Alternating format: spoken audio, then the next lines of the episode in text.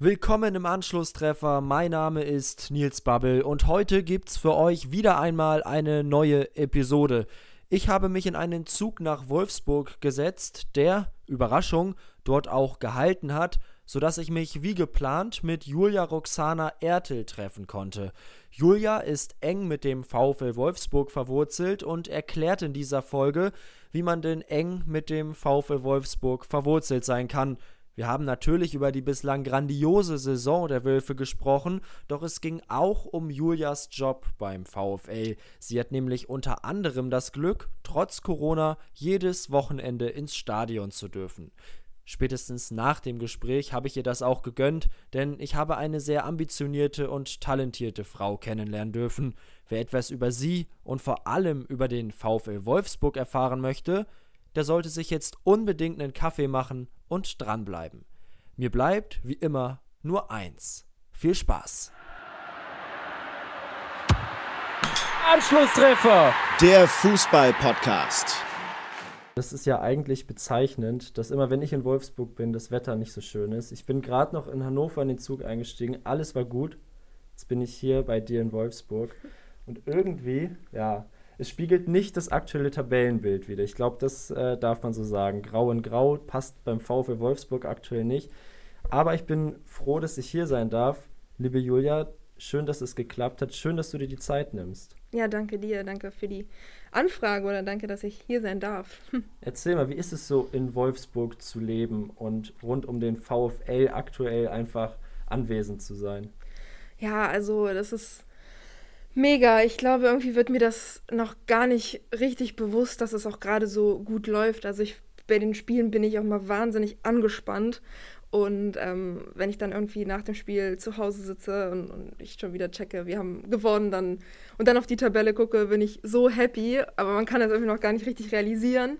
Ähm, ja, aber sonst ist das gerade so, ja, das, was mein Alltag auf jeden Fall hier ein bisschen aufbessert. Ne? In Corona-Zeiten ist halt nicht so viel los und da ist so ein Stadionbesuch schon sehr schön. Ja, krass. Allein, dass du ins Stadion darfst, das musst du jetzt mal den äh, Zuhörerinnen und Zuhörern auf jeden Fall erklären. Warum darfst du bitte ins Stadion? Das ist doch frech.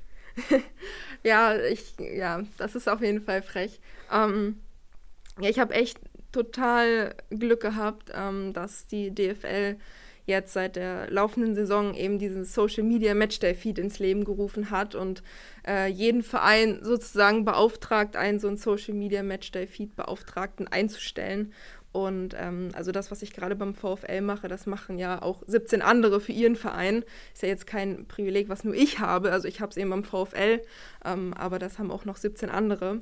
Mitarbeiter. Und ja, dadurch, dass ich schon ewig beim VfL arbeite, Praktikantin war, einen Werkstudentenjob gemacht habe, Aushilfe war und dann irgendwie zum richtigen Zeitpunkt am richtigen Ort war, ähm, und mir dieser Job vorgeschlagen wurde, das Social Media Matchday Feed zu machen, habe ich natürlich gesagt, ey, geil, klar, wieso nicht? Ja, selbstverständlich. Wer, wer hätte da denn bitte Nein gesagt? Also ich meine, das ist ja echt super krass. Du machst es jetzt seit dieser Saison quasi genau. und hast bislang dadurch leider noch kein Spiel mit Zuschauern erleben dürfen, oder? Ähm, ich muss kurz zurückdenken, weil ich glaube, eins hatten wir mal recht am Anfang gegen Augsburg.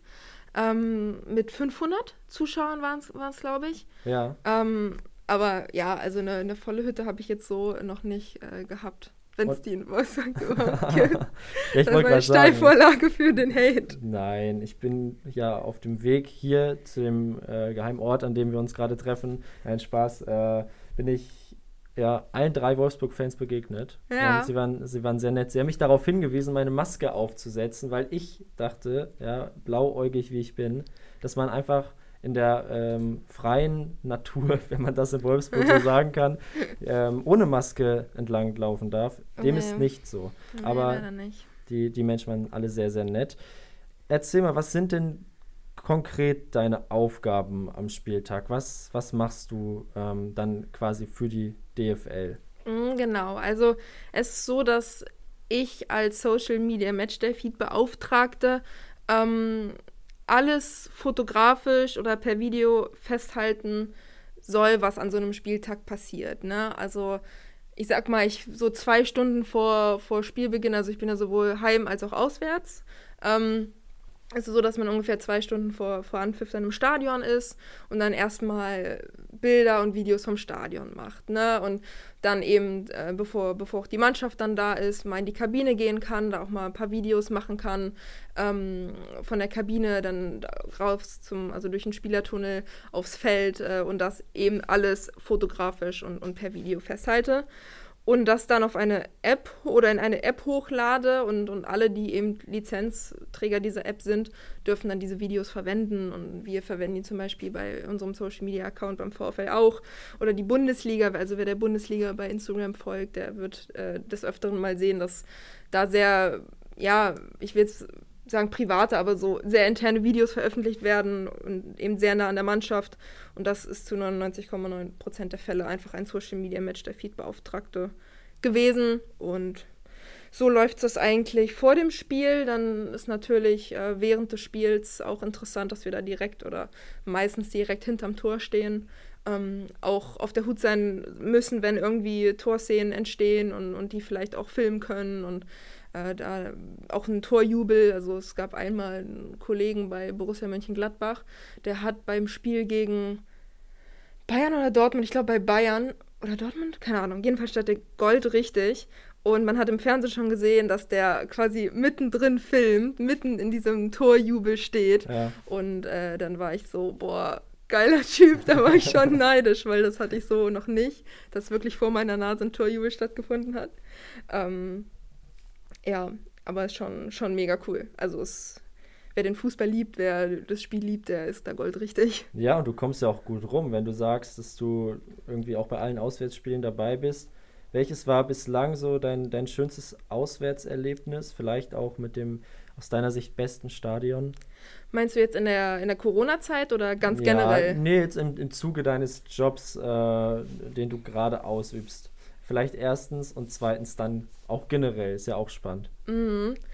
Ähm, pff, muss ich mal kurz überlegen. Ähm, also ich fand rein vom Stadion ist mir jetzt am Wochenende wieder aufgefallen, wie geil es eigentlich in Frankfurt ist.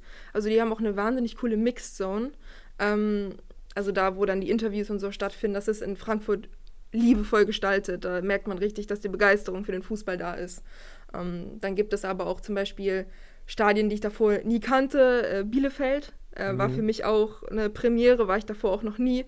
Fand ich auch mal interessant, weil das so eine ganz besondere Atmosphäre ist.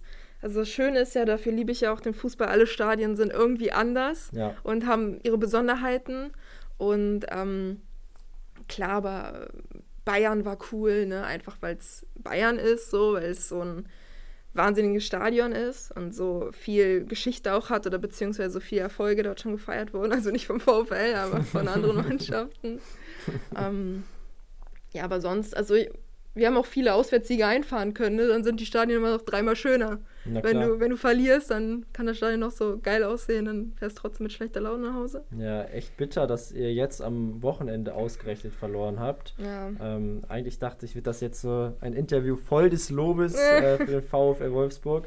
Äh, aber darüber können wir ja auf jeden Fall gleich nochmal sprechen du arbeitest jetzt zwar am Wochenende auch für den VfL, aber bist mit dem Verein ja schon viel länger verbunden und mhm. ich glaube, man, man darf ja auch sagen, dass du einfach Fan bist, oder? Ja, doch. Wahrscheinlich liegt es ja auch einfach daran, dass du hierher kommst und, und schon viel äh, erlebt hast, auch rund um den Verein. Was war bislang so dein schönstes Fanerlebnis, der beste Fanmoment?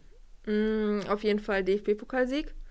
Ähm, das war unbeschreiblich. Also jedes Mal, wenn mich jemand fragt, was der schönste Moment war, dann auf jeden Fall dieser, dieser Sieg in, in Berlin im äh, Olympiastadion. 2015, gegen, ne? Ja, gegen, gegen Dortmund. Ähm, also, pff, ja, ich glaube, jeder weiß, wie, wie das ist, wenn sein Verein mal im, im Finale steht, wenn man das dann noch gewinnt. Ähm, und dann diese, diese Magie des Olympiastadions. Also ich meine, du kommst dahin, bist eigentlich total die Minderheit. Mhm. Ähm, ich kann mich erinnern, wir sind auf der Autobahn gefahren, ähm, der, also A2 ist das in Richtung Berlin. Und da sind ja auch die Dortmund-Fans unterwegs, dann, also von Westen dann. Und ähm, dann, wir, wir, wir waren da, ich war mit meiner Oma, einer guten Freundin, meinem Onkel und meinem Papa. Und wir wurden ständig von irgendwelchen Dortmund-Fans überholt und angehupt. So, wir waren gefühlt die einzigen Wolfsburg-Fans auf dieser ganzen Autobahn. und dann war ich schon so, ey, shit. Und dann gucke ich nur so nach rechts und dann sind ja manchmal so eine großen Autobahnplakate, wo irgendwie Werbung ist oder irgendwas anderes. Und auf einem Plakat stand so ganz fett mit, mit, also mit Wolfsburger Logo, wir fahren nach Berlin, um was zu reißen. Und da hatte ich so Gänsehaut und da habe ich gesagt, komm, ja, wir fahren nach Berlin, um was zu reißen. Und äh, dann, dann saß ich da vor diesem Olympiastadion und war so, wow, okay, das ist jetzt unsere Chance. So, wir haben das eine Spiel, wir müssen das jetzt gewinnen. Und dann, glaube ich, stand es in der 20. Minute 1-0 für Dortmund. Mhm. Da war ich so, okay, dann fahre ich nach Hause. Aber wir waren dabei. Ähm, ja, und dann, also jeder weiß, wie es dann gekommen ist. 3-1. Die Nacht zum Tag gemacht danach. Na klar. Also ja, mit Hacking. Ja. ja das war, war ja auch äh, unglaublich. Und es war ja auch das letzte Spiel mit Jürgen Klopp als Trainer von Borussia Dortmund, soweit okay. ich informiert bin. Ne? Das weiß ich ähm, nicht mehr. Also, also auch, auch dahingehend noch besonders. Also der DFB-Pokalsieg 2015 und nicht die Meisterschaft 2009, weil du das da nicht so wirklich, ja doch, du wirst es ja mitbekommen haben, aber noch nicht so gespürt hast, oder? Mm, ich glaube, weil ich es noch nicht so gespürt habe. Also ist naheliegend zu sagen, dass die Meisterschaft natürlich bedeutender ist als ein Pokalsieg, definitiv. Aber da war ich noch recht jung. Also da war ich, wie alt war ich denn jetzt? Wenn ich jetzt kann ich mich nur verrechnen. 22, 2009. Ähm, naja, jedenfalls, ich war da elf, glaube ich. Ähm, und da, keine Ahnung, ich habe das schon mitgekriegt, aber irgendwie ich glaube, jetzt mit meinem jetzigen emotionalen Stand würde ich eine Meisterschaft halt viel krasser abfeiern als damals. Mhm. Damals mhm. stand ich dann irgendwie da als kleines Mädel trotzdem im, in, der, im, in der Familienkurve und habe mich total gefreut, aber so ganz gecheckt habe ich es auch nicht. Und ähm, ja, dann irgendwie war so ein Autokorso danach durch die Stadt und das war schon irgendwie, nimmt einen mit, aber dass ich da jetzt irgendwie gewusst habe, was wir da erreichen, das, das war mir da nicht so bewusst. Also ist die Verbindung zu den Spielern wie Kevin De Bruyne oder Bas Dost einfach äh, viel größer als, als Grafitsch und Co. von ja. 2009. Ja, wobei das auch legendär war. Also Grafa, Djeko, Misimovic, das war schon auch irgendwie, ja, die Konstellation oder dieses Dreiergespann, das war ja danach nie wieder so intensiv oder das war ja, das hat ja die Zeit so intensiv geprägt. Ähm, und danach kam ja lange erstmal nichts. Und selbst ein De Bruyne, klar, das war, der hat uns echt wahnsinnig viel Gut, Gutes getan, aber ähm, das war ja eher auch so ein, so ein Einzelperformer. Ja. Und diese Konstellation war so cool. Und ich bin damals Auflaufkind gewesen mit, ähm, wie hieß denn der? Weiß ich nicht mehr, wie der hieß. Nicht Vielleicht mit dem Schiedsrichter. Ich glaube, das nein, ist nein, echt das Bitterste. Simonic. Simonic. Ah, ja, Simonic. Ich weiß nicht, ob du den, genau, mit Simonic. Und ähm, das war schon, das war schon cool. Also, ja. Selbst Graffa, der ist ab und zu manchmal noch in Wolfsburg. Ich sehe gerade, da hängt eine Autogrammkarte von ihm.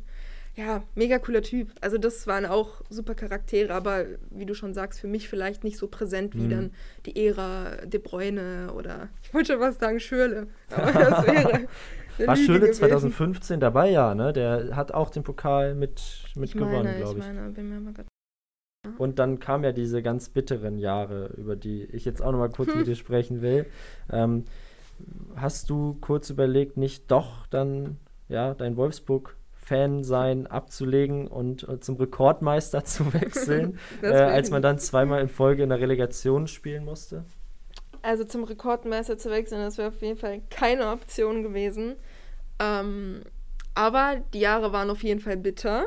Das muss ich schon auch sagen. Klar, ich meine, äh, Relegation ist einfach zweimal extrem Angstschweiß. Also gerade wenn es dann gegen den Konkurrenten, wobei da werden jetzt auch wieder die einen oder anderen sagen, naja, eigentlich ist ja die Konkurrent 96 und, und Braunschweig, aber für uns ist das irgendwo auch eine gewisse Rivalität. Ähm, und wenn du dann auch noch gegen die spielen musst, da hast du natürlich einiges zu verlieren. Und ich habe zu dieser Zeit auch gar nicht in Wolfsburg gewohnt. Also ich habe da gerade angefangen in München zu studieren.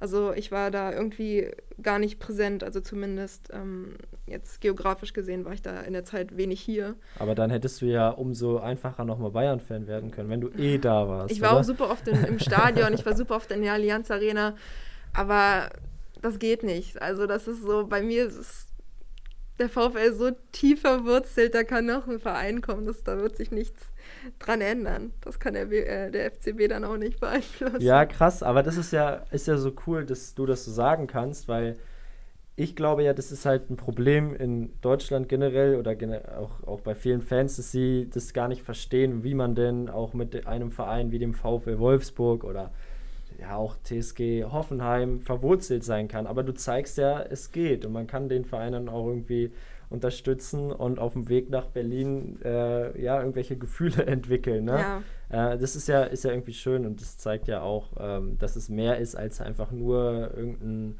hingebauter Bundesliga-Club. Ja, also ich kann natürlich verstehen, dass es immer ja so ein bisschen, also es ist halt eine mega große Angriffsfläche, wenn man sich outet, ich sage das jetzt hier in Anführungszeichen, du siehst es, ähm, VfL-Fan zu sein. Weil es natürlich, wenn, wenn ich irgendjemanden kennenlerne und dann schon recht schnell deutlich wird, okay, ich habe einen Bezug zum Fußball, ich bin absoluter Fußballfan und dann mache ich mir einfach immer einen Joke draus, die Leute raten zu lassen, von welchem Verein. Und dann ist immer so, ja, Bayern, nee. Dortmund, nee. Hm, Schalke, nee. Leverkusen, nee. Und dann sage ich immer so, okay, hm, nee, wir, ja, wir haben einen Konzern, hm, Leipzig, nee, auch nicht. Hoffenheim auch nicht. Und dann so das Letzte, was dann irgendwann so aus dem Loch kommt, ist so, aber doch nicht der VfL, oder? so, doch, korrekt, der VfL. Ja. Und dann die Gesichtsausdrücke sind halt teilweise so von, oh mein Gott, euch gibt's. Ne, das ist ja dann immer so dieses größte Vorurteil, so, ich habe doch nie einen VfL-Fan gesehen, du bist der erste VfL-Fan, den ich irgendwann gesehen habe. Das höre ich super oft. Ähm, oder halt, wie kommt es dazu? Kommst du aus Wolfsburg? Dann sage ich, ja, ich komme aus Wolfsburg, bin hier aufgewachsen, Freunde, Familie. Ähm, dann die Nähe zum Stadion, die Nähe zum Verein, einfach alles da. Ja, und dann sehe ich auch teilweise so eine, so eine Akzeptanz auch in den Gesichtern, so von wegen, hey, cool, dass du dazu auch stehst, ne? Und ja, ich bin auch stolz drauf. Also ich würde mich niemals dafür schämen. Ach, das muss man, glaube ich, auch generell nicht. Es ist dann auch nur Fußball und man kann sich es halt nicht aussuchen. Ne? Das ist ja auch immer einfach gesagt, aber am Ende wird man entweder reingeboren oder man hat irgendeine weiß ich nicht, ein, ein prägendes Erlebnis, das einen dann dazu bringt, äh, Fan von einem bestimmten Verein zu werden. Bei mir war es zum Beispiel so, ich bin ja Bayern-Fan, mhm. ähm, obwohl ich aus der Nähe von Hamburg komme. Und da gibt es dann ja erstmal keinen großen Bezugspunkt. Und auch meine Eltern waren immer äh, ja sehr, sehr offen, was Fußballvereine anging. Da wurde mir jetzt nichts aufgetragen. Mhm. Aber im Kindergarten haben wir mal ähm, Quartett gespielt mit irgendwelchen Bundesligaspielern. Und ich habe immer verloren, bis ich mal den FC Bayern als Karte hatte. und äh, da durfte ich dann zum ersten Mal gewinnen. Und seitdem liebe ich den Verein halt. Ähm, was du ja echt als Vorteil sehen kannst, ist, dass du ja einfach hier wohnst und immer ins Stadion gehen kannst, wenn du willst, selbst in Corona-Zeiten mhm. mittlerweile. Ähm, wie oft warst du jetzt mal deine Zeit in München und so ausgeklammert, aber wie oft warst du sonst im Stadion, eigentlich bei jedem Heimspiel in den letzten Jahren? Also ich glaube, es wäre einfach zu sagen, wie oft ich nicht im Stadion war, ähm, weil das kann man, glaube ich, an, an einer Hand abzählen. Ähm, sonst war ich immer. Also ich bin auch teilweise dann, also ich habe zwar in München studiert, ähm, aber ich bin trotzdem am Wochenende bin ich nach Wolfsburg gefahren mhm. oft. Und auch dann zu den Relegationsspielen bin ich nach Wolfsburg gefahren. Also das war dann, da habe ich mir zwar das Rückspiel dann in Braunschweig, da musste ich, habe ich am nächsten Tag irgendwie auch eine Klausur oder so geschrieben, da musste ich dann in, in München tatsächlich sein. Ähm, aber sonst habe ich jedes Spiel mir, also war ich jedes Spiel im Stadion. Also, okay, ja. ja. Wahnsinn. Selbst aus München. Das ist doch Fanliebe, oder? Also kann man nicht anders sagen. Ja, du, manchmal, ich stelle mir so oft diese Frage, äh, was man alles für diesen Verein tut, wenn ich auch so, also auch jetzt gerade in der aktuellen Situation, fahre ich dann meistens mit dem Auto und dann fährt man halt mal so ein Auswärtsspiel nach Mainz. Ich glaube, das war auch Freitagabend, nee, es war, und es war, es war englische Woche, es war, glaube ich, Dienstagabend 2030. Fährst halt, ballerst vier Stunden nach Mainz. Gut, dann haben wir da zum Glück äh, gewonnen. Und dann ballerst du halt einfach vier Stunden zurück und bist dann irgendwann um vier im Bett oder so. Ja. Und denkst dir dann auch so am nächsten Morgen, jo. Aber du machst es ja auch irgendwo gerne. Ja, na klar. Und, oder auch so Euroleague, ne? War ich jetzt dann letztes Jahr noch dann in Gent mit, in Malmö. Das sind ja dann auch ordentliche Strecken, die man da fährt. Für zwei Stunden Spiel oder 90 Minuten Spiel, war alles drumherum zwei Stunden, fährst wieder zurück. Ja. Aber ist geil. Also, ist ja auch ein Erlebnis, auch jetzt mal abseits vom Fußball, das Ganze mal so zu erleben. Und da die Fahrt allein ist ja meist schon irgendwie, irgendwie mal lustig. Kommt natürlich drauf ja. an, mit wem man das macht, aber eigentlich ist es ja immer sehr gut. Wie baut man eine harmonische Beziehung zu seinem Hund auf? Puh, gar nicht so leicht. Und deshalb frage ich nach, wie es anderen Hundeeltern gelingt, beziehungsweise wie die daran arbeiten. Bei Iswas Dog reden wir dann drüber. Alle 14 Tage neu mit mir, Malte Asmus und unserer Expertin für eine harmonische Mensch-Hund-Beziehung, Melanie Lippisch. Iswas Dog? Mit Malte Asmus. Überall, wo es Podcasts gibt. Wenn du jetzt auf dein Bauchgefühl hören musst, spielt Wolfsburg nächstes Jahr in der Champions League? Ja oder nein? Ja. Ja. Okay. Ich drücke die Daumen auf jeden Fall. Ähm, Danke. Du hast gerade schon von deinem Instagram-Account erzählt. Zumindest hast du ihn mal erwähnt. Ja. Äh, bevor wir darauf zu sprechen kommen, kannst du ja vielleicht mal so ein bisschen erzählen, wie es dich generell in diese, in diese auch sportjournalistische Richtung verschlagen hat. Du hast jetzt schon das ein oder andere Mal von einem Studium gesprochen. Mhm. Was hat mhm. es damit auf sich? Genau, also ich war, also ich wusste ja schon immer, ich habe irgendwas für, für Fußball übrig. Also ja. für mich war es klar, seit ich denken kann, Samstag 15.30 Uhr Bundesliga. Oder zumindest, wenn der VfL Freitag oder Sonntag gespielt hat, so zumindest Konferenz schauen zu Hause. Und ähm, ja, ich glaube, wenn du das so mehr oder weniger auch in die Wiege gelegt bekommst, dann ähm, bist du da so drin, jetzt weiß ich, gefangen hört sich so, neg so negativ an, aber so, das ist schon sehr präsent, so dieses ganze Thema Fußball. Wenn du eine Fußball äh, Familie hast, dann, wenn du morgens runterkommst zum Frühstückstisch und der Sportteil offen da liegt und äh, dann bin ich ja geneigt, mir den Sportteil anzuschauen und nicht irgendwie die Politik oder so. und äh, in der Schule war es irgendwie dann auch so, dass ich, wie gesagt, immer mich auf dieses Wochenende gefreut habe, aber nicht, weil ich ausschlafen konnte, wie die ganzen anderen von meinen Mitschülern, sondern einfach, weil wieder Fußball war.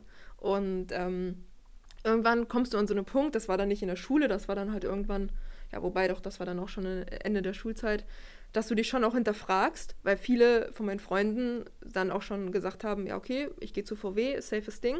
Ich so, ich kann doch nicht zu VW gehen. Ich habe irgendwie Bock, was, was zu machen, was mir auch richtig Spaß macht. Und ich muss meine, meine Leidenschaft irgendwie äh, zum Beruf machen. Und dann ich, was ist denn überhaupt meine Leidenschaft? Ja, Fußball. Ja, aber Fußballerin kann ich nicht werden, weil ich kann kein Fußball spielen. So, dann über Fußball berichten vielleicht, Sport, hm, Sportkommunikation, Sportmoderation, vielleicht sowas in die Richtung. Ja. Und ähm, dann habe ich zumindest angefangen, hier Medien- und Kommunikationsmanagement zu studieren mit dem Schwerpunkt Sportjournalismus und habe da echt gemerkt, boah, das ist voll mein Ding. Also diese, dieser Faktor, über Fußball zu sprechen und dann aber irgendwie auch sich mit dem Fußball zu beschäftigen und dazu zu recherchieren, das finde ich irgendwie total cool. Und ähm, ja, dann, dann habe ich eben durch meine praktischen Erfahrungen auch in der, in der Fußballbranche recht schnell auch für mich rausfiltern können, dass es mir auch Spaß macht, vielleicht auch mal vor der Kamera zu sprechen oder zumindest überhaupt über Fußball zu sprechen und, und Leute zu begeistern mit diesem Thema und dann auch irgendwie darüber zu diskutieren und zu debattieren. Also ich glaube, alle, die mich kennen, wissen, dass man mit mir fünf Stunden über Fußball sprechen kann und die Themen da auch einfach nicht ausgehen. Also das ist so einfach mein Steckenpferd. Und ähm, deshalb wusste ich, ich will unbedingt mein, mein Hobby da zum Beruf machen und ähm, irgendwas mit dem Fußball machen. Und so kam dann mein Studium und jetzt bin ich seit Dezember damit fertig und hoffe dann irgendwie auch jetzt demnächst die nächsten Schritte machen zu können. Das ist natürlich durch Corona nicht ganz so einfach. Ähm, Absolut. ja, so aber, ist das entstanden. Aber du machst ja auch trotzdem was. Allein, dass du jetzt am Wochenende irgendwie unterwegs bist, man bleibt ja so ein bisschen dann auch im, im Flow. Und du hast deinen Instagram-Account ins Leben gerufen, auf dem du dann ja auch mal vor der Kamera sprichst, beziehungsweise irgendwie äh, unter anderem auch ein, ein Tippspiel mit Sportjournalisten häufig oder jeden Spieltag gibt es das Tippspiel, aber Ähm, häufig sind dann eben auch renommierte Sportjournalisten dort äh, zu Gast und tippen gegen dich. Mhm. Und letztes Wochenende hast du zum ersten Mal verloren. Musst du das sagen? Wie konnte das denn Komm passieren? nicht darüber hinweg. Wobei ich ja sehr erstaunt war. Ich glaube, das war nach der neunten Runde oder so. Ah, Achte oder neunte. Ich weiß das gerade auch nicht. Also lustig war das wirklich mit dem Instagram-Account, weil das ist ja irgendwann mal einfach spontan entstanden, als ich auf dem Weg nach Köln war. Auswärts äh, nach Köln sind wir da gefahren. Und ich saß im Auto und dann war ich irgendwie so, boah, irgendwie, weil ich habe schon, ich habe ja auch den anderen Account, den privaten, und da habe ich auch immer mal was mit Fußball gepostet. Aber ich wusste, da habe ich auch super viele Leute, die sich einfach nicht für Fußball interessieren. Und die waren dann immer so, Julia, jetzt poste doch nicht so viel über Fußball. Dann war ich so, okay, dann mache ich doch einfach einen neuen Account. Und ähm, dann habe ich den einfach so ganz spontan, habe ich den da so erstellt und dachte, ach ja, das kann ich mal machen, probiere ich einfach mal, wie es ankommt. Und ja, zu, diesem, zu dieser spontanen Idee ist jetzt eigentlich schon fast ein kleiner Fulltime-Job geworden, weil ich da ständig versuche oder zumindest mich gedanklich mit diesem Account auseinandersetze und danach nach neuen Ideen suche. Und ähm, in, im Zuge dessen ist auch dieses Tippspiel erst entstanden, was ja dann ähm, ja aus einer Idee von Daniel Herzog tatsächlich, das war ja damals mein erster Tippgegner, der The Zone ähm, Moderator, hat gesagt, Julia, bist du äh, in Bielefeld dabei? Dann lass uns doch mal gegeneinander tippen. Und dann saß ich da ich so, wieso bin ich da nicht selber drauf gekommen? Ja. Gegen Leute zu tippen. Ich meine, klar kann ich jede Woche meinen Tipp in die Story hauen, aber wen juckt das eigentlich? Ist doch viel cooler, wenn man da ein Duell draus macht. Und so ist das entstanden. Und dann habe ich aber gesagt, Mensch, wenn ich da jetzt jede Woche irgendjemand anschreiben muss und fragen muss, so, hm, willst du gegen mich tippen? Ist auch ein bisschen strange. Dann mache ich es einfach so, dass der Verlierer immer einen neuen Gegner nominieren muss. Also ich will das zum Selbstläufer machen.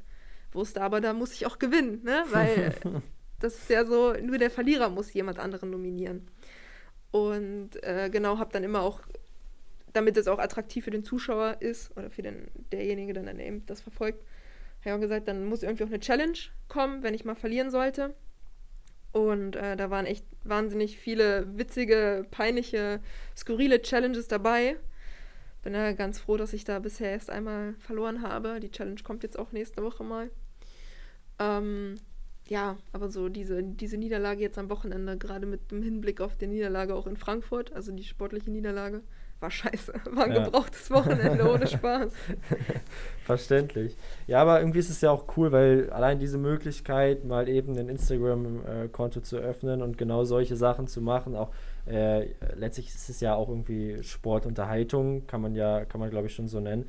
Ähm, diese Möglichkeit hatte man halt vor 20 Jahren zum Beispiel nicht. Klar, da waren andere Dinge besser, da hat, haben sich Zeitungen zum Beispiel noch verkauft und so. Ja. Ähm, aber das ist ja irgendwie, irgendwie auf jeden Fall eine schöne Sache, die jetzt so gekommen ist. Und ich habe, wann war das? Letztes Wochenende auf deinem Instagram-Account äh, ein schönes Bild gesehen. Und hm. zwar standst du dort mit Joko und Klaas. Yes. Und wir kennen ja alle das legendäre Video von den beiden ähm, der Wolfsburg-Epos, mhm. als, als die beiden äh, hier zu Gast waren, das Spiel gegen den FC Bayern live in der Volkswagen Arena äh, sich angeschaut haben.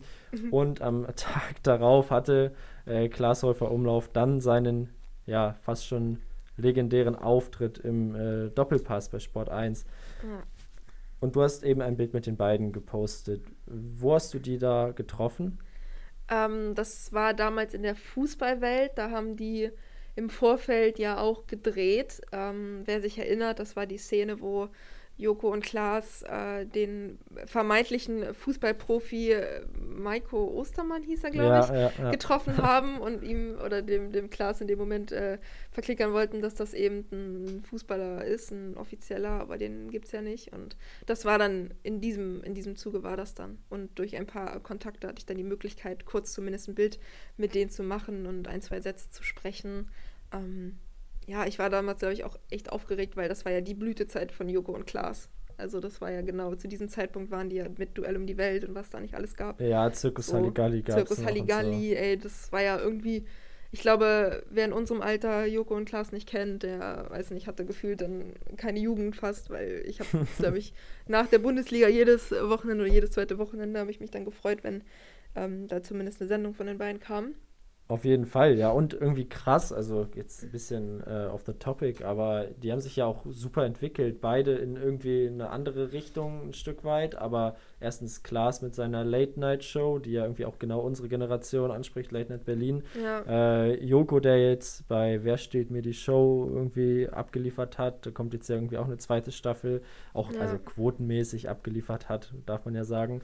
Ähm, und trotzdem schaffen die beiden es dann ja irgendwie ähm, ernst zu bleiben und auch die anderen Themen des Lebens nicht zu vergessen Stimmt. und hatten, und darauf äh, darf ich jetzt einfach mal hinweisen, einen äh, tollen Abend bei Pro7 gestaltet, äh, in dem sie einfach eine Pflegekraft des Uniklinikums in Münster mit einer Bodycam ausgestattet hatten, um mal den stressigen Alltag einer solchen Kraft äh, zu beschreiben. Das fand ich auf jeden Fall äh, sehr, sehr stark und zeigt dann halt, weil deswegen fand ich das Video damals auch so lustig, was für geile Typen das sind. Und äh, gerade dann, wenn man es auch mit unserem großen Hobby, dem Fußball, verknüpft, ja, Beispiel Wolfsburg, Beispiel auch der goldene Umberto an Kevin Großkreuz, ich weiß, kennst du bestimmt Ja, auch, ne? ja. Also es ist, ist schon, schon echt genial. Ja. Aber warst du dann irgendwie enttäuscht, als, als rauskam, dass Klaas doch kein großer VfL-Fan ist? Ja, das wusste ich ja schon im Vorfeld. Wurdest du gebrieft, ne? Ja, Ah, also Mann. ich glaube, das, das wusste ja jeder, dass das auch irgendwie nur gescriptet war alles und das ist dann natürlich ja schon, schon alleine wegen der wegen der ganzen Comedy drumherum ist natürlich bietet sich ein Verein wie VfL Wolfsburg da ja an, ne, dann irgendwie so einen Verein zu nehmen. Es wäre ja langweilig gewesen, wenn er gesagt hätte, er wäre der absolute FC Bayern Fan oder so, ne? Dann lieber so ein Verein, der sowieso ein bisschen äh, kritisiert wird auch manchmal, dann, dann ist allein für Storytelling, glaube ich, schon Ja, haben die da mehr von gehabt. na klar. Seine Und- Wölfe. Ja, seine Wölfe gut Kick in die Runde. Und das Beste war ja auch, wo, wo Joki ihn gefragt hat, wann das aktuelle Sportstudio läuft. Und er so, 18.30 Das war einfach so, dass es so, jeder wusste halt, dass er einfach null Plan von Fußball hat. Aber es war schon, war schon witzig. War Auf schon witzig. Ich guck's mir gerne an. Natürlich. So, ähm, bevor du gleich noch dran bist, weil du hast irgendwas vorbereitet, hast Ja. erzählt, ich bin sehr gespannt. Ähm, jetzt mal so eine Frage äh, wie im Bewerbungsgespräch. Mhm. Wo siehst du dich in zehn Jahren? Äh, da bin ich 32. Ähm, ja, boah, gute Frage. Zehn Jahre. Danke. Boah, bei mir ist immer so, ich weiß nicht mal, was, was übermorgen ist. Also ich bin noch so ein klassischer Fall von mal gucken, was passiert. Irgendwie, das Leben wird schon regeln. Ist ja Ähm, auch normal, weil man kann ja auch nicht seriös beantworten, was in zehn Ja. Jahren ist, aber so deine, deine, deine Ziele einfach. Also was, was stellst du dir vor, was vielleicht jetzt auch in den nächsten, in den nächsten Wochen, Monaten und Jahren vielleicht passiert? Ja, also das ist ja immer das Schöne, dass du irgendwie, sobald du was planst im Leben, kommt es eh immer anders. Und dafür war ja zum Beispiel Corona ein mega gutes Beispiel, weil ich glaube, ich, jeder, der mich vor anderthalb Jahren gefragt hat, so, na ja, nach dem Studium, was geht da so? Ich gesagt, safe Ausland, so, das wollte ich immer mal machen, das habe ich nie gemacht nach dem Abi. Ich wollte unbedingt mal irgendwie ein bisschen reisen, so, dann kam Corona.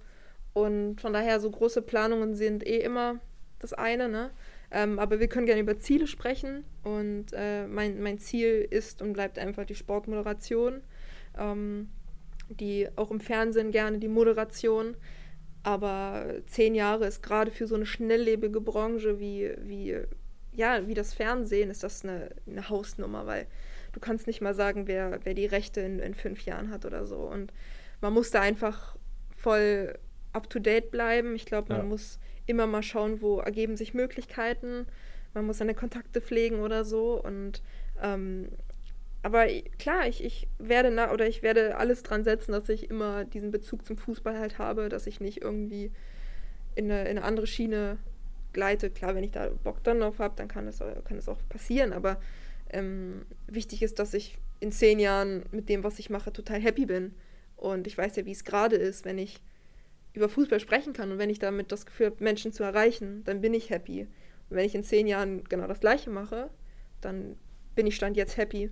So, ne? Aber klar, der Mensch gibt sich ja auch immer nicht mit dem zufrieden, was er hat und will immer mehr. Und äh, das ist dann Ja. schon auch natürlich so ein Thema, wenn ich dann in, mit 32 immer noch meinen Jules Rocks Account mache, dann würde ich auch sagen, na gut, hättest du auch noch ein bisschen mehr machen können aus deinem Leben. Ach, ich glaube, das kommt ganz drauf an. Wenn du dann ja. 1,5 Millionen Abonnenten hast und der Fußball-Account in Deutschland bist, dann äh, sagst du das nicht. Aber hast okay, ich, ich, weiß, ich weiß, was du meinst. Übrigens alle Folgen, aber das äh, sage ich bestimmt auch noch ein paar Mal heute. Mhm. ähm, ich möchte mit dir noch mal ganz kurz, ähm, bevor wir zum Ende kommen, darüber sprechen, dass du ja auch Sportjournalismus ähm, im Schwerpunkt studiert hast. Mhm. Wie war das da bei euch mit der Verteilung Männer, Frauen? Weil ich kann ja erstmal von mir erzählen, ich studiere ja auch noch Sportjournalismus, bin Gott sei Dank bald fertig. Mhm. Und äh, wir hatten ein Mädchen bei uns im Kurs, das aber dann irgendwie auch irgendwann abgebrochen hat. Also okay. zumindest nicht mehr gekommen ist. Von daher ähm, kann ich ja nur so aus meiner Hannover-Sicht gerade sprechen, dass da irgendwie echt äh, weiterhin diese Männerdomäne vorherrscht. Ja. Wie war es bei dir? Im Studium natürlich ähm, auch sehr, sehr männerdominiert. Ähm, also bei mir ist halt so, ich hatte in meiner Zeit in München, hatte ich ähm, mein Studium Medien- und Kommunikationsmanagement und das war sehr, sehr, sehr weiblich geprägt, weil da auch so Social Media zuzählt und, und Influencer-Marketing ja. und Event-Marketing und das haben halt auch, das machen wahnsinnig viele Mädels. Ähm, aber dann, als es in die Vertiefung ging, sprich ab dem vierten Semester, äh, wo ich dann nach, nach Hamburg auch gewechselt bin für, weil das in München damals nicht angeboten wurde, ähm, war ich mit noch einer anderen, ähm, wir waren zu zweit, zwei Mädels und der Rest war, waren alles Typen. Wobei der Rest, das hört sich an, als wären es 100 Typen gewesen. Ich glaube, es waren acht Typen oder so. Also es war halt auch eine, eine sehr kleine Uni. Oder zumindest eine, ähm, ja, keine, keine staatliche, kann ich an der Stelle sagen. Ähm, und ja, klar, super, super männerdominiert. Und ich sehe das ja auch, wenn ich jetzt irgendwie in, den, in, in dem Stadion gerade bin vor Ort, dann wie viele Leute sind da zugelassen aktuell? Keine Ahnung. Aber mit allem drum und dran sind es vielleicht auch 200 oder so maximal, ja. die an so einem Tag im Stadion unterwegs sind. Ja, sind vielleicht drei, vier Frauen. Also da sieht man ja, also wie, wie männerdominiert diese Branche einfach noch ist. Ja, krass. Ähm, aber ich sehe das immer nur absolut als Chance, muss ich sagen. Also ich sehe das gar nicht als Risiko. Ich sehe das als Chance, da aufzufallen und wenn man dann ein bisschen was im Kopf hat oder ein bisschen Wissen auch hat und nicht nur, also auch faktisch argumentieren kann und, und coole Sachen macht und coole Sachen erzählt, dann ist das eine absolute Chance. Auf jeden Fall. Und ich glaube auch, dass sich da gerade recht viel entwickelt. Also ähm, was, was ich einfach auch mitbekommen habe von einem großen Medienunternehmen, ist, dass gerade wenn es dann um Berufe vor der Kamera geht, schon sehr auch auf Diversität geachtet wird. Das heißt, Geschlecht, Hautfarbe und so weiter, ähm, wird da alles schon mal mit eingerechnet. Und das finde ich eigentlich auch immer sehr, sehr gut. Nur, ich finde bei dieser ganzen Debatte, auch immer rund um die Frauenquote und so, und das mhm. ist auch mhm. berechtigt, ähm, darüber zu sprechen auf jeden Fall. Nur, du sagtest gerade ja auch schon, ähm, man sollte auch einen Plan irgendwie. Mhm. Und ich glaube, dass sich das auch immer mehr entwickelt wir, wir, wir nehmen ja irgendwie auch alle wahr, dass äh, es doch auch mehr Frauen mittlerweile gibt, die entweder Fußball spielen oder zumindest eine gewisse Begeisterung dafür haben. Ja. Von daher ist man aus dieser Sicht, glaube ich, schon auf einem ganz guten Weg. Ja, absolut. Also deshalb, ich bin ja auch total der Freund davon, irgendwie, sobald man da als, als Mädel etwas hat, wo, wofür man brennt und auch das vielleicht eine, eine männerdominierte Branche ist, selbst hier bei, bei VW, was ja auch erstmal eine eine männerdominierte Branche ist durch Autos, Technik ist ja doch eher auch was für, für Typen so, dann einfach sagen, wenn du da eine Passion für hast, so go for it. Weil klar ist dann so, der Fokus liegt dann verschärft auf dir, wenn du irgendwo hingehst und, und dich erstmal in einer Branche äh, zurechtfinden musst, die bislang von dem anderen Geschlecht dominiert wird, ist natürlich, da kannst du dann am Anfang gro groß auch irgendwie mal ins Fettnäpfchen treten. Das kann passieren und gerade bei einer Frau wird das viel heftiger bewertet, bewertet als bei einem Kerl vielleicht. Ähm, aber davon darf man sich irgendwie nicht, nicht unterkriegen lassen. Und ja, ich bin da mega gespannt, was passiert. Also ich, ich kriege das ja auch mal so ein bisschen mit Esther Sedlacek jetzt in die, in die Sportschau. Also das heißt, die Öffentlich-Rechtlichen werden jetzt auch noch weiblicher. Ähm, also die Branche ist so interessant, weil sich da so viel tut und äh, ja, ich da sowieso wahnsinnig Lust habe, die irgendwie aktiv mitgestalten zu können, mit, mit meiner Art, mit meinem Wesen. Ja. Ähm, und irgendwo wird sich für mich auch eine Lücke ergeben und irgendwo wird es passen.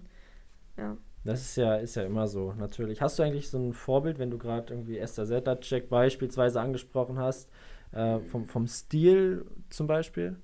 Mm, Nee, habe ich gar nicht. Also natürlich schaue ich, wie die anderen es machen und gerade bei erfolgreichen Sportmoderatorinnen ähm, schaut man nochmal doppelt und dreifach hin und guckt natürlich, wie, wie sind die zu ihrem Ziel gekommen, was haben die gemacht, was haben die studiert. Ähm, das, da bin ich schon total äh, interessiert und auch, ähm, ja, würde ich mir schon auch, also ich würde lügen, wenn ich sagen würde, dass ich mir da nichts abgucken würde. Aber auf der anderen Seite, gerade was so, was so Performance oder so angeht, dass jeder halt irgendwie wie er ist. Und ich glaube, ich würde mir keinen Gefallen damit tun, jemanden nachäffen zu wollen. Ja. Und wenn ich sehe, okay, die, die macht das so, die moderiert, moderiert so an, ne? Und dann, dann, dann würde ich ja mir nicht treu bleiben. Und ich glaube, dass alle Leute, die mich kennen, wissen, dass ich sowieso spezieller Charakter bin und dass ich dann auch mal Scheiße sage, ups. so, aber ne, dass ich irgendwie das Herz auch auf der Zunge trage. Ja. Ähm, und deshalb sage ich ja, wenn es da passt und mich jemand für meinen Charakter auch so nimmt, wie ich bin und das Gefühl hat, dass ich in eine gewisse Schiene passe, dann freue ich mich. Deshalb kann ich nicht sagen, dass ich eine, ein Vorbild habe. Ähm, Aber, du lässt dich vielleicht inspirieren. ich lasse mich inspirieren, Ja. genau. Und ich würde jetzt jeden ähm, wirklich als Vorbild bezeichnen, der das, was er liebt, auch irgendwie durchsetzt. Und das kann ich jetzt nicht irgendwie an einer Person festmachen, sondern da geht es mir irgendwie um diese mentale Einstellung zu den Themen. Ja, ähm, oh Mann, jetzt kommen hier wieder ganz viele Themen auf, aber das würde ich Ja. dich einfach auch gerne mal als Wolfsburgerin, sagt man so, ne? Ja. Äh, fragen. Ist es wirklich so, dass irgendwie die Hälfte der Schulabgänger hier dann einfach zu VW gehen und eine Ausbildung machen oder ein, vielleicht ein duales Studium? Ist das wirklich so krass verankert, diese VW-Identität hier? Äh, definitiv ähm, würde ich absolut, äh, ja, würde ich dir absolut zustimmen, ähm, weil es oftmals natürlich auch durchs eigene Elternhaus so vorgelebt wird. Also ich will da gar nicht irgendwie äh, das auf die, auf die Kinder in Anführungszeichen zurückführen, äh, führen, weil es auch eher schon, ja, teilweise die, die Eltern sind, die Familie, wo, wo Generationen bei VW waren und jeder, der mal bei VW war oder jeder, der weiß, wie, wie der Stand bei VW ist und was das auch für ein Arbeitgeber ist und die finanzielle Sicherheit und die Möglichkeiten und die Chancen, die man durch den Arbeitgeber hat, sieht, der ist natürlich auch irgendwo verwöhnt, muss man sagen. Ähm, aber es ist schon auffällig extrem, ja, dass Okay. viele da über ein duales Studium, über eine Ausbildung diesen Weg einschlagen. Ja, klar. Kann ja auch etwas sein, dass man irgendwie liebt und äh, Ja. auch des Herzens wegen macht. Bei dir war es nicht so, das finde ich sehr, sehr gut. Ich äh, kann ja irgendwie auch immer nur den Kopf nicken und äh, irgendwie einen Spiegel vorhalten, weil bei mir ist es natürlich äh, genauso und ich glaube, das ist ja bei allen irgendwie, bei allen ambitionierten jungen Menschen äh, im Sportjournalismus, der ja auch einfach so sehr groß geworden ist, ähm, der Fall. Von daher, ähm, ja, kann ich da einfach auch nur die Daumen drücken, dass das alles so passiert. Aber ich meine, wichtig ist ja einfach was zu machen und das, Ja. das tust du ja. So, und Ja. jetzt hast du nämlich auch noch was vorbereitet.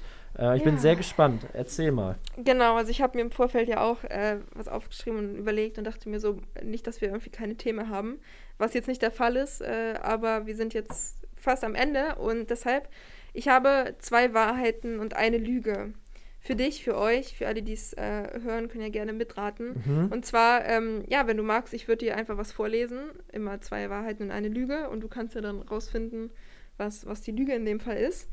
Und ich habe vier Kategorien aufgestellt. Ich weiß nicht, ob wir, ob wir alle schaffen. Wir machen alle. nicht. Doch, wir, wir, machen, alle. Also okay. wenn, wenn das für dich, oh sorry, wenn du die nicht noch für einen anderen großen Podcast, vielleicht bist du ja bald zu Äh. Gast bei äh, Kicker Meets the Zone oder so. ich weiß ja nicht, aber äh, meinetwegen kannst du die hier jetzt alle raushauen. Also ich glaube, die Liste ist da unendlich lang, deshalb werden mir auch noch andere Dinge einfallen. Na dann. Aber wir können ja erstmal mit Schule starten, weil wir da sowieso ein bisschen drüber gequatscht haben, auch am Anfang. Ähm, und zwar habe ich drei Aussagen. Äh, ich habe aufgrund eines Champions League-Spiels mein Abi verpennt. Dann, mein Lehrer war 96-Fan und weil ich mich als VfL-Fan geoutet habe, haben alle einen unangekündigten Test schreiben müssen. Und ähm, nach dem Pokalfinale bin ich auf einem Partybus mitgefahren und diese, dieser Partybus wurde im Fernsehen übertragen. Das hat mein Lehrer gesehen, bei dem ich mich einen Tag vorher krank gemeldet habe.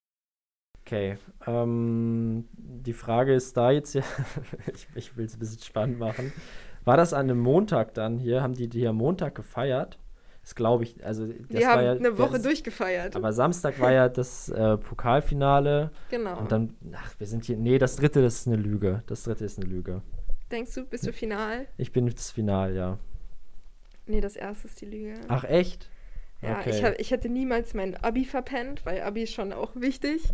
ähm, aber es war tatsächlich so, dass es nach dem Real Madrid-Spiel habe ich am nächsten Morgen eine Abiturklausur geschrieben in, in Kunst, also eher gemalt dann sozusagen. Und äh, ich bin aber wahnsinnig spät ins Bett. Also ich habe, glaube ich, zwei Stunden oder so geschlafen, aber der Wecker hat geklingelt und ich war fit.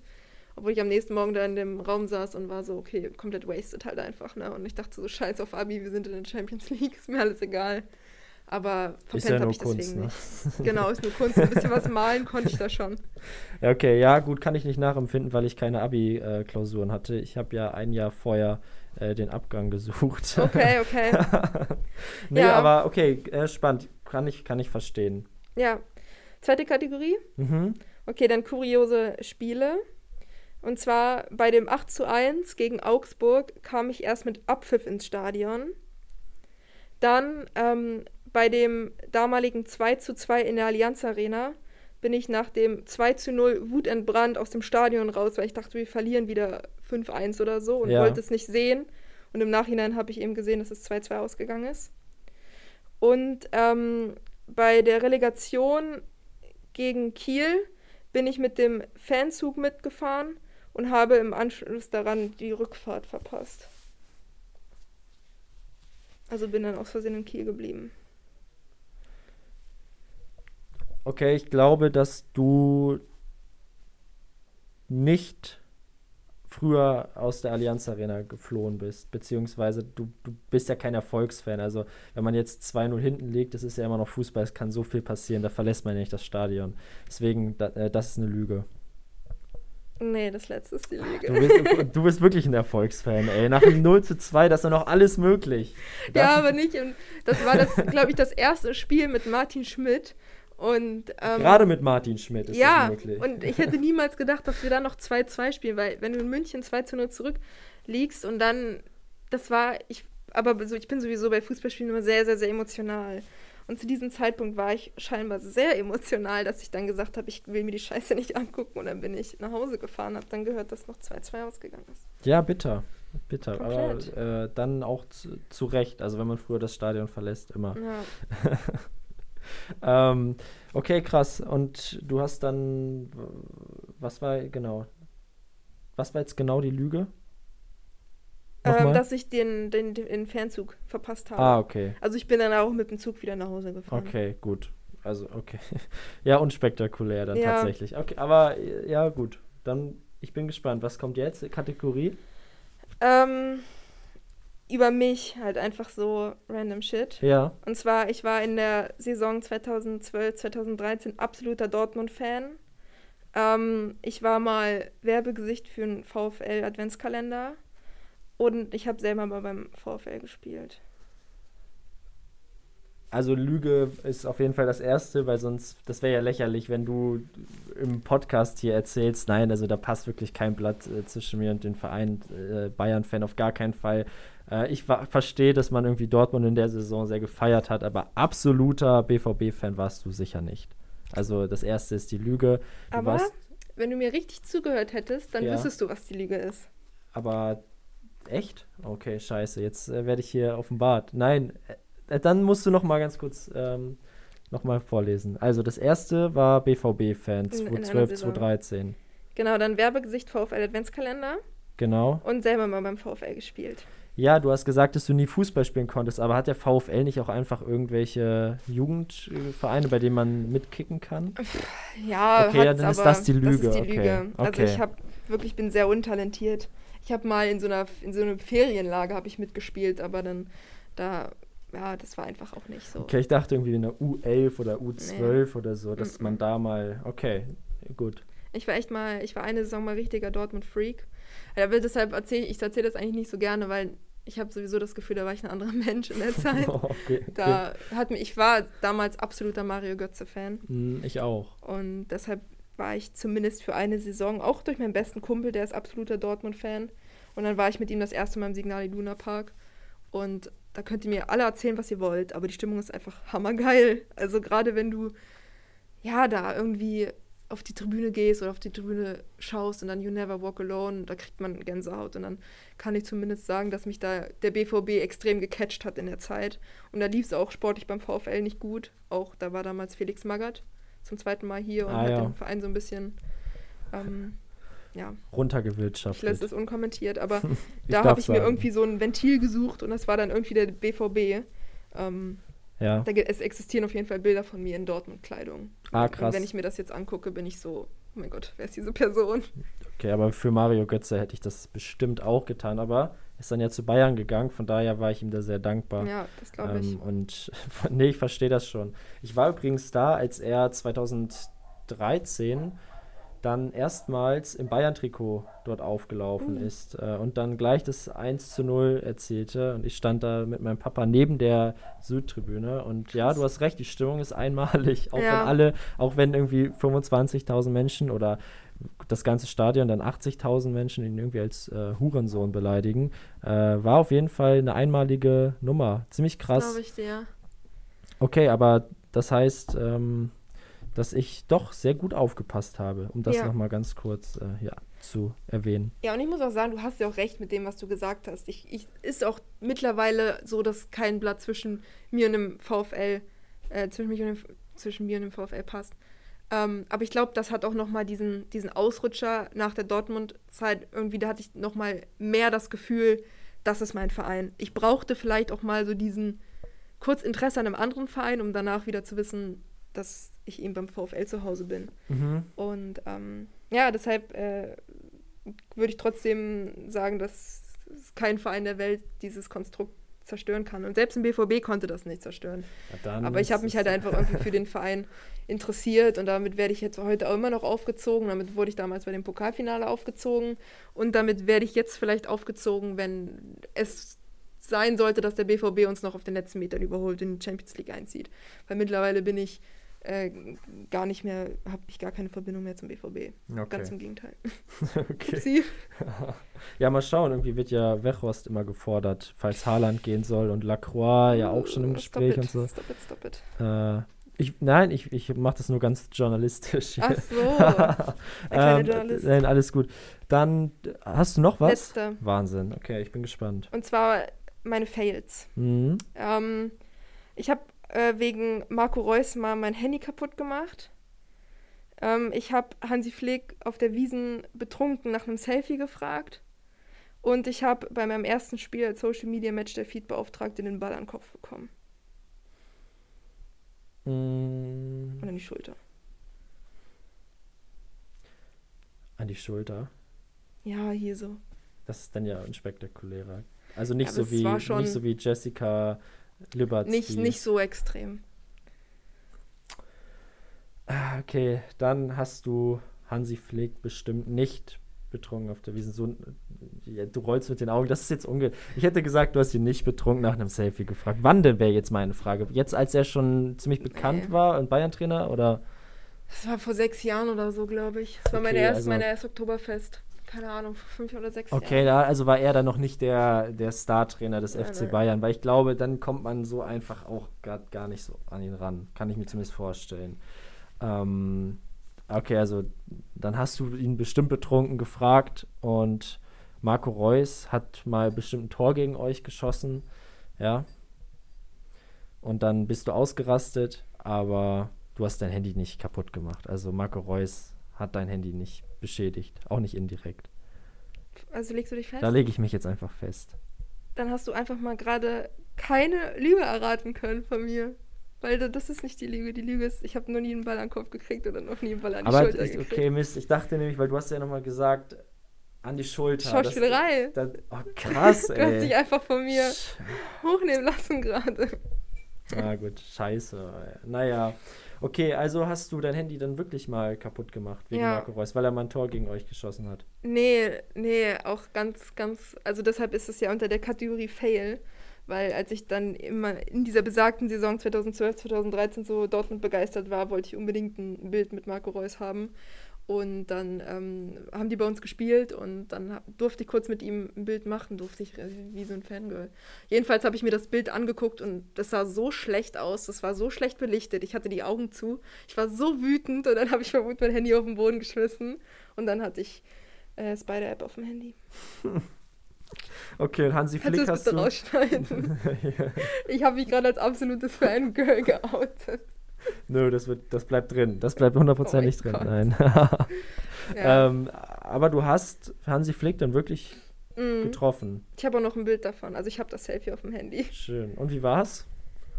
Ja, ist lustig, weil das, wie gesagt, war mein erstes äh, Oktoberfest und ähm, ich war damals mit meinen Eltern dort und wir hatten da irgendwie so eine, ja, so einen, so einen Sitzplatz im Paulaner, glaube ich, oder so. Und da saß der Sohn von Uli Hoeneß, also ein Sohn von Uli Hoeneß und Hansi Flick saßen da am Tisch weiter.